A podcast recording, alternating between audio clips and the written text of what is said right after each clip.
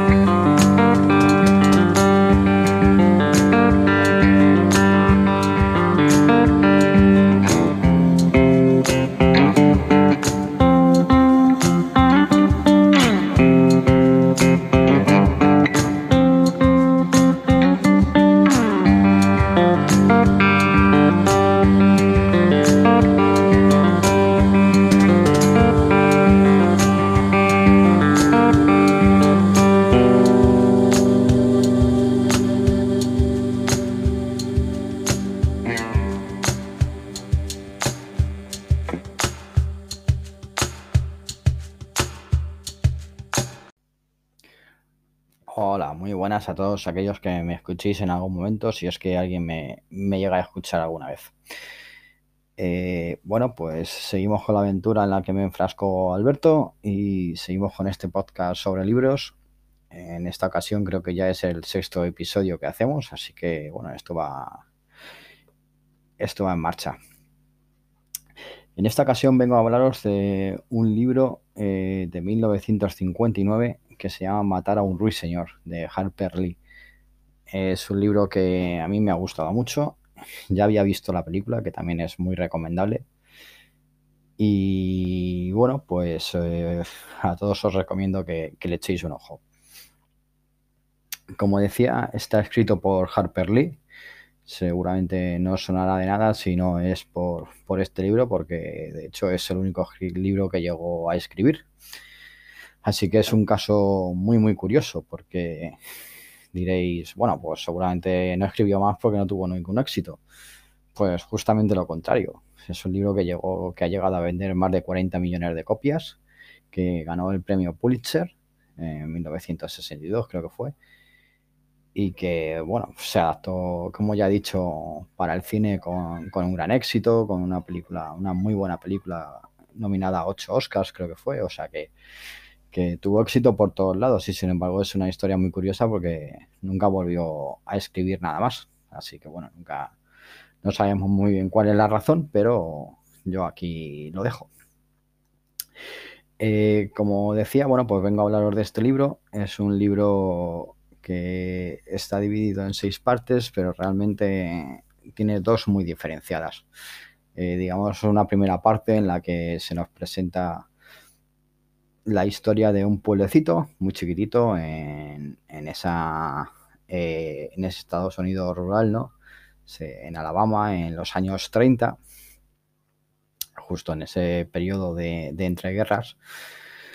Y bueno, es una ciudad eh, que se llama, un pequeño pueblecito que se llama Macomb y en el que viven, pues bueno, pues diferentes familias y gente muy diversa, ¿no? Lo típico de, de, este, de esta época en Estados Unidos. Eh, la historia la protagoniza básicamente, bueno, la, la, narradora es una niña, que es la que nos va, la que nos va contando pues, todas sus vivencias durante cuatro o cinco años.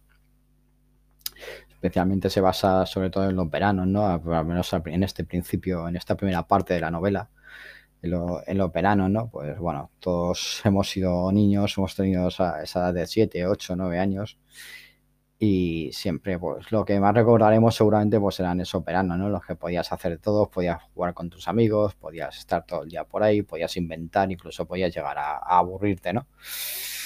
Y bueno, pues es un poco lo que esta primera parte nos narra, ¿no? Las aventuras de, de esta niña, de su hermano mayor y de un chico pues que iba allí a pasar básicamente a este pueblecito iba a pasar los veranos nada más.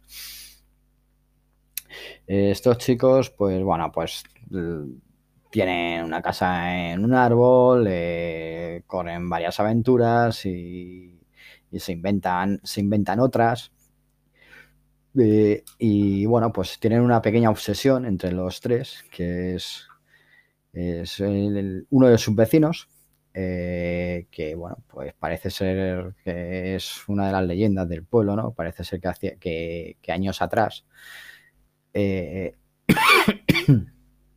eh, perdón, este era este vecino, pues fue encerrado por su padre por haber cometido, bueno, pues alguna travesura y desde entonces nadie en el pueblo le ha vuelto a ver. Entonces, bueno, pues claro, esto desata la, imaginación de los niños, ¿no? Y están obsesionados por, conseguir ver a, este, a este vecino. Y bueno, pues hacen diversas travesuras, ¿no? Y, terminan intentando verle, aunque nunca, nunca lo consiguen. Como decía, la novela se divide básicamente en dos partes. Esta primera parte que, bueno, es muy, muy entrañable, ¿no? Eh, en la que nos cuentan todas estas peripecias de los tres niños en este, en este pequeño pueblecito. Y una segunda parte en la que eh, hay un juicio a un chico negro por haber violado a, una mujer blanca. Eh, recordar que estamos en los años 30 en Estados Unidos, así que bueno, los, negros eran estaban considerados poco más que, poco más derechos que los animales, ¿no? Y bueno, pues eh, esta violación, eh, el, padre de, la niña protagonista es un abogado y a él le llega, le, le, piden que, defienda a, este negro. Bueno, nadie piensa que lo va a defender bien, ¿no? Simplemente, bueno, es una cuestión de guardar la imagen, pero el hombre se lo toma en serio. Y claro, esto pues a los vecinos pues no les hace demasiada gracia y empiezan a tener bastantes problemas, ¿no? Bueno, no quiero contaros nada más. Eh, digamos que el libro es un alegato por la igualdad, por, contra el racismo, ¿no? Por la justicia. Y bueno, eh, todo esto está muy bien representado en este abogado, ¿no? Atticus Finch, que es un tipo muy, muy, muy recio, en todo lo que hace, con unos principios muy, muy, muy estrictos y bueno, pues es un poco lo que les intenta enseñar a sus hijos, ¿no? Y bueno, pues poco más que pueda contaros de esta novela sin destriparos demasiado sobre ella. Eh, yo vi primero la película y luego he leído la novela. Personalmente creo que, que sería bueno que leyerais primero la novela y luego veáis la película, pero bueno, podéis hacerla como os lo queráis. Y en cualquier caso, os recomiendo muy, muy, muy encarecidamente que, veáis o que leáis ambas.